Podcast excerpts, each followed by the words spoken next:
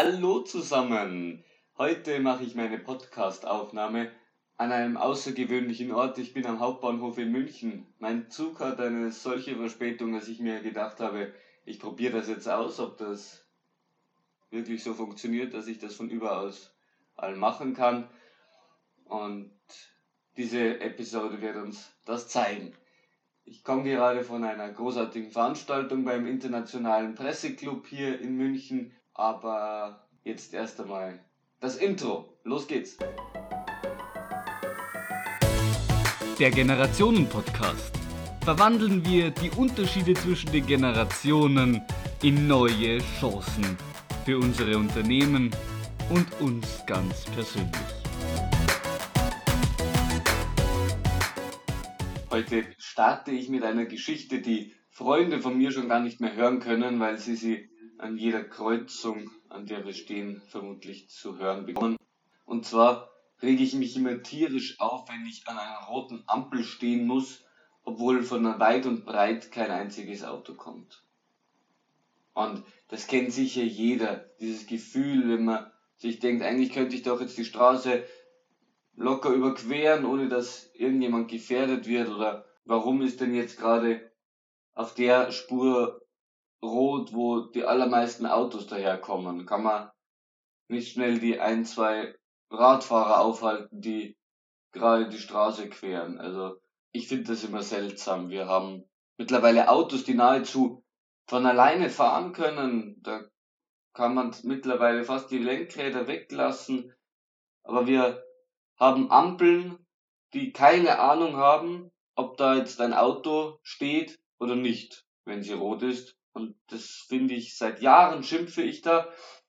Aber heute soll es ja wieder mit der guten Nachricht losgehen. Und die gibt es jetzt endlich in diesem Themenbereich tatsächlich. Und diese gute Nachricht kommt aus Hamburg. Und zwar startet da jetzt am Hamburger Hafen ein Pilotprojekt. Das Ganze nennt sich Green for Transport und soll bis 2021 schon realisiert werden. Es ist ein Pilotprojekt, das dann auch bis zum Weltkongress Intelligent Traffic Systems in Hamburg fertiggestellt und dort auch präsentiert werden soll. Und im Grunde ist es genau das, was ich immer gesagt habe. Warum weiß denn diese Ampel nicht, was da für Fahrzeuge, für Verkehrsteilnehmer daherkommen? Dieses Projekt möchte die Ampeln, Verkehrszeichen und Fahrzeuge mit künstlicher Intelligenz ausstatten. Das Ganze funktioniert über ein extra geschaffenes WLAN-System in einem gewissen Umkreis, da es ja nur ein Pilotprojekt ist. Und da kommunizieren dann die Fahrzeuge untereinander, die Verkehrszeichen und Ampeln mit diesen Fahrzeugen. Und der Sinn oder das Ziel von dem Ganzen ist in erster Linie am Hamburger Hafen weniger Staus, effizientere Verkehrsstrukturen und weniger Umweltbelastung, weil wenn so ein richtig schwerer LKW erst einmal stehen bleiben muss und dann wieder anfahren muss, ist der Kraftstoffverbrauch immens höher und dementsprechend auch die CO2-Emissionen, als wenn er einfach mit einer fixen Geschwindigkeit durchfahren kann, weil er sich auf einer grünen Ampelwelle befindet. Genau das soll möglich sein. Außerdem sollen die LKWs so miteinander vernetzt sein, dass sie im Konvoi fahren, in festen Abständen, die nicht ruckartig bremsen müssen, weil sie zu spät sehen, dass der Vordermann bremst. Und genau solche Konvois, wenn gemeinsam unterwegs sind, Stoßstange an Stoßstange, sollen dann eben die grüne Welle bekommen, dass sie so schnell wie möglich durch diese Anlage hindurchkommen. Das gleiche gilt auch für Einsatzfahrzeuge auf der Fahrt mit Blaulicht. Sie müssen sich jetzt nicht mehr den Weg über die Kreuzung erkämpfen, sondern bekommen automatisch vom Ampelsystem grün bei jeder Ampel, damit sie gefahrlos diese überfahren können. Ich finde das ein sehr spannendes Prinzip und es ist natürlich am Hamburger Hafen ein ganz klares Ziel dahinter. Es soll effizient sein, es soll klimaschonend sein und man will natürlich auch öffentliche Verkehrsmittel, Fahrgemeinschaften und so weiter unterstützen. Deswegen bekommen auch Fahrzeuge mit sehr vielen Insassen freie Fahrt bei den Ampeln. In erster Linie aber geht es natürlich um die Lastkraftfahrzeuge, damit diese so schnell wie möglich den Hafen passieren können, so wenig wie möglich Verbrauch haben, so wenig oft wie möglich anhalten müssen und wieder neu anfahren. Ich bin gespannt auf dieses Projekt und es ist endlich genau das, was ich mir immer vorgestellt habe mit einer intelligenten Verkehrsplanung. Wenn dieses Projekt gelingt und gut funktioniert, dann ist es noch ein weiter Weg, das wirklich in der komplexen Welt einer Innenstadt zu realisieren, weil viel mehr Verkehrsteilnehmer, viel unterschiedlichere, Fußgänger, Fahrräder, Elektroscooter unterwegs sind, viel mehr unvorhersehbare Situationen entstehen.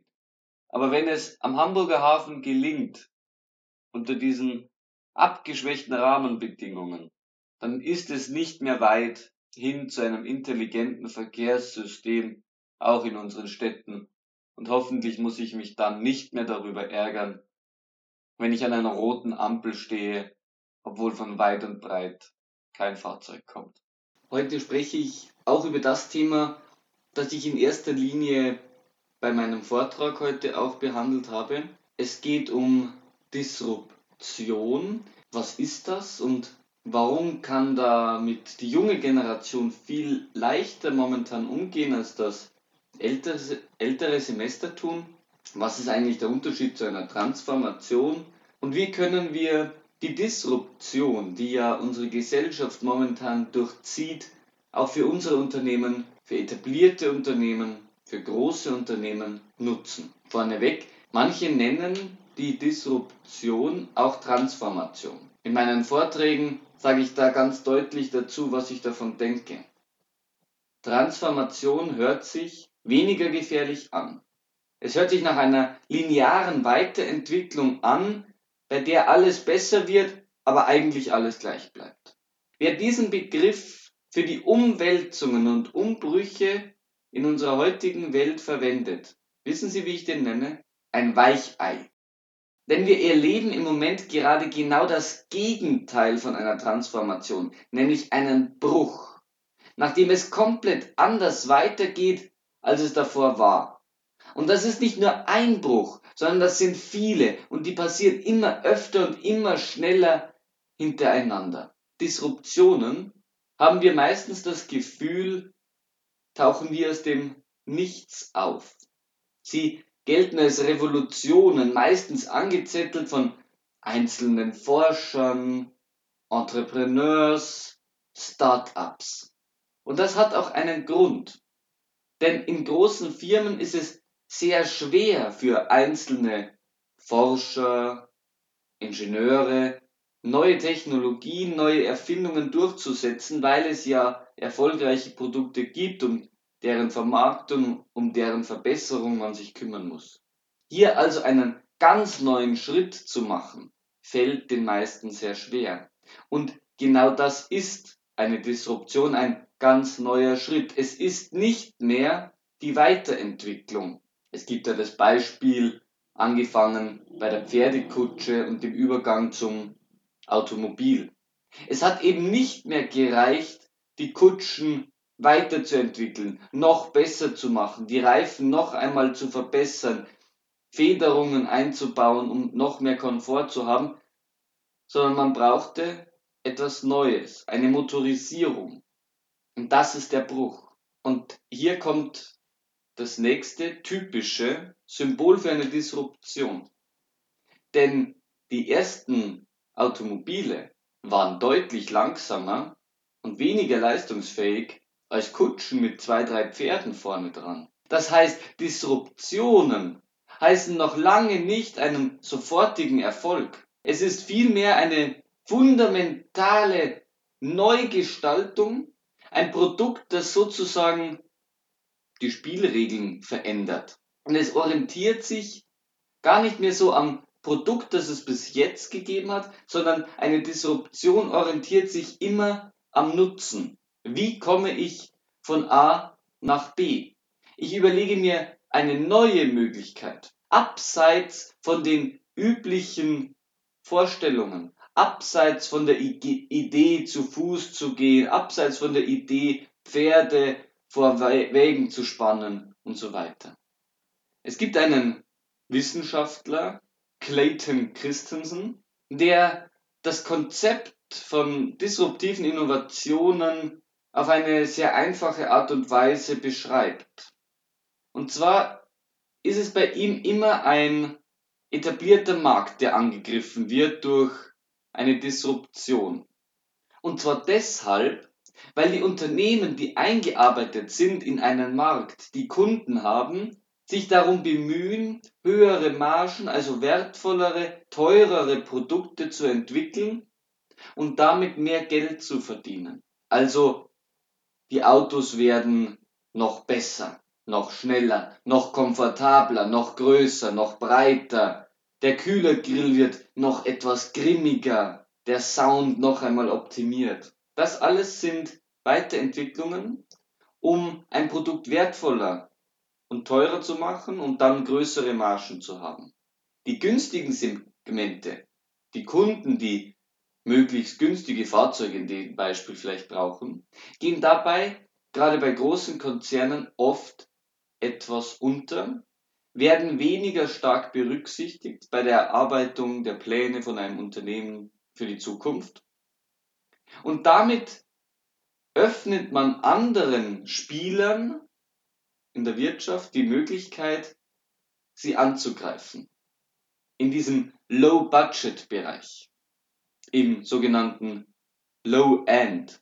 Und wenn hier disruptive Technologien einsteigen, können Sie es sehr schnell schaffen, Erfahrungen weiterzuentwickeln, Wissen anzusammeln und dann schneller, als das vielleicht der ursprüngliche Konzern, der eine jahrhundertalte Tradition hat, das Wissen erlernen, das notwendig ist, um auch die Mainstream-Kunden in der mittleren Preisklasse zu erreichen.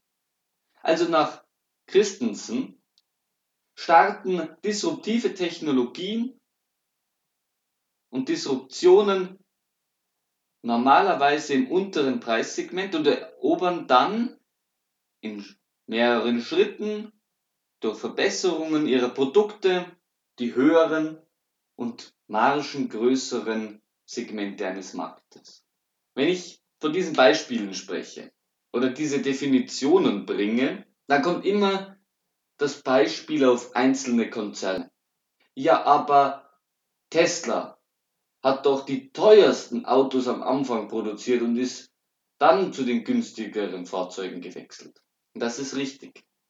Deswegen ist die Firma Tesla auch nach Christensen keine wirkliche Disruption. Das kann man so sehen oder man kann einfach sagen, die Definition von diesem Herrn Wissenschaftler ist nicht hundertprozentig exakt. Denn es ist natürlich schon ein fundamentaler Bruch und eine komplette neue Definition der Mobilität, die durch Tesla entstanden ist.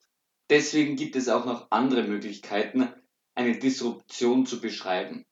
Eine Möglichkeit ist es zu sagen, eine Disruption beginnt dann, wenn ich für den Fortschritt eines Produkts oder zumindest einer Möglichkeit, die ich dem Kunden gebe, also das muss nicht mehr das gleiche Produkt sein, sondern ausgerichtet am Nutzen, welches Produkt nutze ich dafür, benötige ich eben eine, eine neue Definition. Das wäre jetzt, wenn wir, wenn wir das Beispiel von vorher nehmen, mit der Pferdekutsche. Wir haben eine Kurve, auf der wir uns vorstellen, wie sich Kutschen immer stärker verbessert haben. Und irgendwann endet diese Kurve, weil Kutschen nicht mehr weiterentwickelt wurden, weil sie ausgereizt waren, weil ihre Leistungsfähigkeit irgendwie an ein Ende geraten ist. Die Disruption passiert aber meistens schon etwas früher. Und meistens beginnt diese Kurve, wenn man sie jetzt nach Leistungsfähigkeit einträgt auf einem Koordinatensystem, unterhalb von dem Ende der alten Kurve. Denn die beste Pferdekutsche war mit Sicherheit luxuriöser und besser und schneller als das allererste Automobil. Also kann ich diesen Fortschritt nicht mehr auf der gleichen Kurve eintragen. Es ist nicht mehr das gleiche Produkt, das mir einen gewissen Nutzen vermittelt. Und außerdem ist es zu einem gewissen Zeitpunkt schlichtweg schlechter als der derzeitige Stand beim alten Produkt. Aber warum gewinnen denn diese Disruptionen so oft gegenüber der alten Techniken, wenn sie denn am Anfang viel schlechter sind? Nun, sie gewinnen nicht, weil sie von Anfang an leistungsfähiger oder besser sind, sondern weil sie radikal anders sind, weil sie vielleicht effizienter sind, weil sie effektiver sind und vielleicht einen ganz neuen zusätzlichen Nutzen bieten. Bleiben wir bei unserem Beispiel. Ein Automobil benötigt keine Pferde mehr. Das ist ein fundamentaler Wandel, denn ich muss keine Pferde mehr erziehen, die einen Wagen ziehen. Ich muss diese nicht mehr füttern, auch im Winter, wenn ich den Wagen vielleicht gar nicht benötige, weil am Feld Schnee liegt und so weiter. Also das ist radikal anders, es ist viel effizienter und deswegen sind die Menschen davon überzeugt, dass das eine Möglichkeit ist in der Zukunft. Unternehmen investieren und entwickeln diese Möglichkeiten weiter, weil auf der Hand liegt, dass das, wenn sich das durchsetzt und wenn es noch ein bisschen besser wird und die Leistungsfähigkeit der alten Kutschen überholt, das sein wird, was jeder nutzt.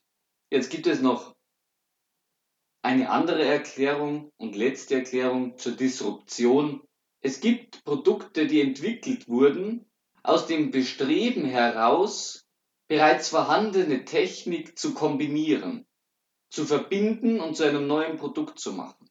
Dabei ist die Disruption nicht lediglich effizienter zu werden und besser zu werden und vielleicht einen Kompromiss zwischen zwei Produkten zu schließen, sondern einen radikalen Schnitt zu setzen und die gleichen Funktionen in ein Produkt zu packen, ohne die vorher dafür notwendigen Voraussetzungen zu haben. Also es gibt das Beispiel der Smartphones. Vor den Smartphones gab es Handys und es gab sehr leistungsfähige Laptops.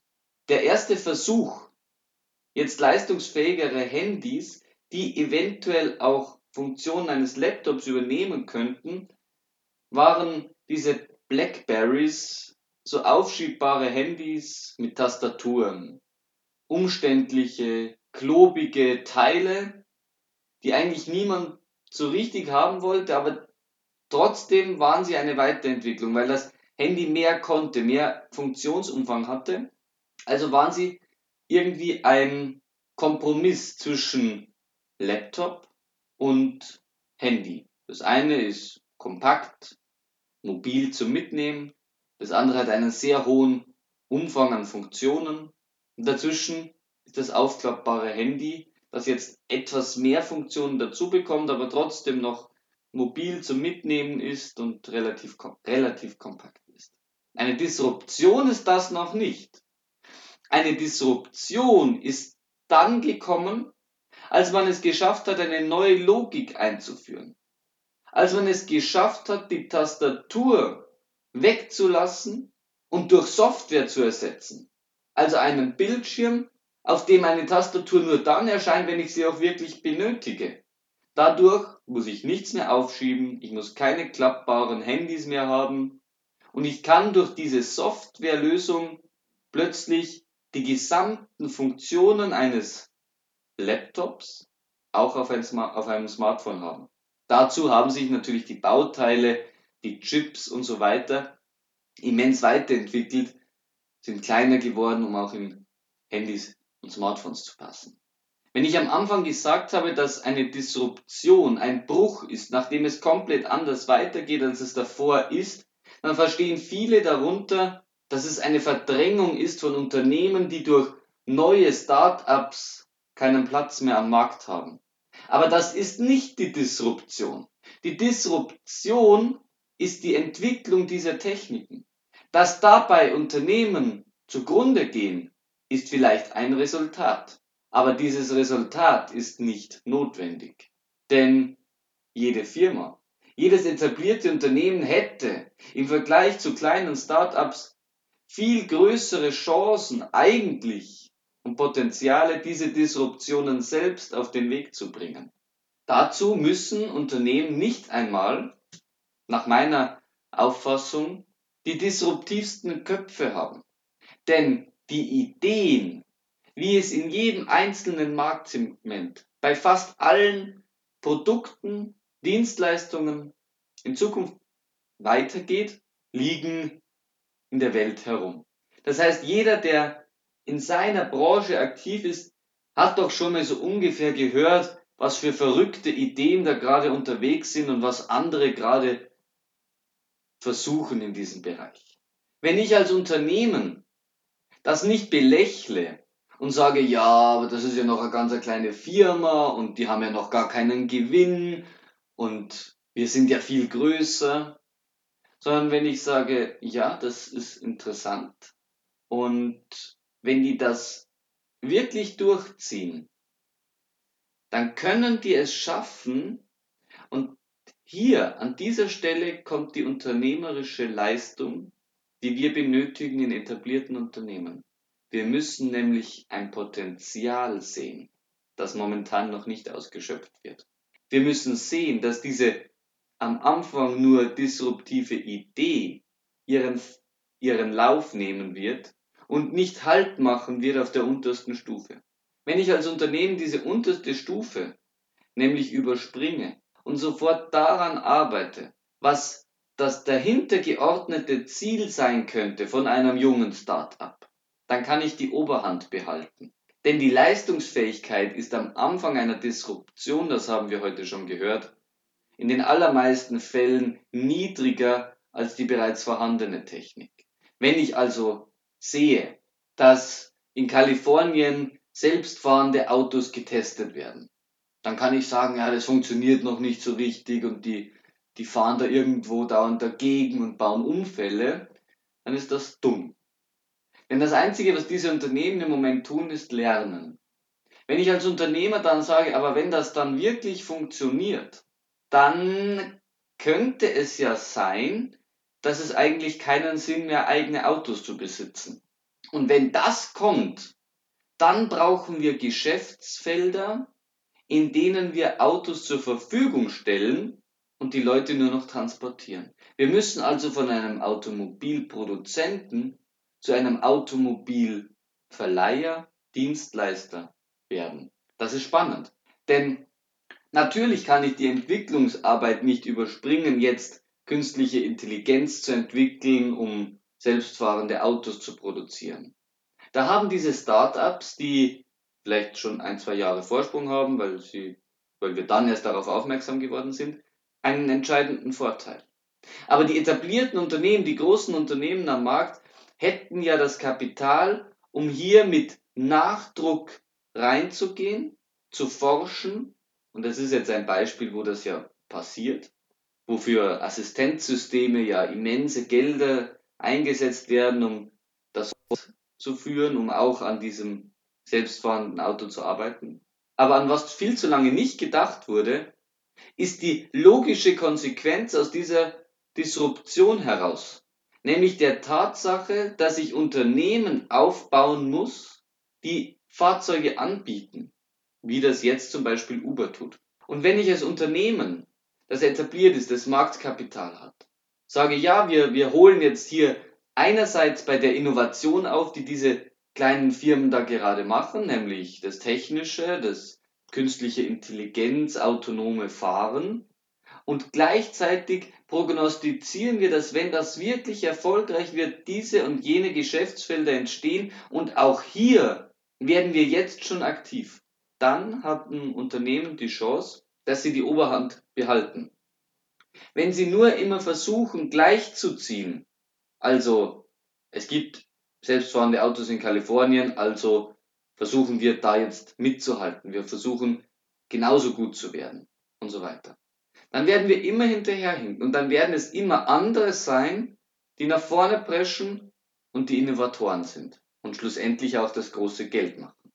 Das heißt, was unsere Unternehmen brauchen, ist in erster Linie die Fähigkeit, Disruptionen zu erkennen. Das funktioniert meistens. Also man macht sehr genau aus, wo sind denn da gerade so Konkurrenten auf sehr niedrigem Niveau, die uns nicht gefährlich werden, aber die sind da. Man erkennt die. Aber was wir dann brauchen, ist die Fähigkeit zu erkennen, welches Potenzial darin steckt.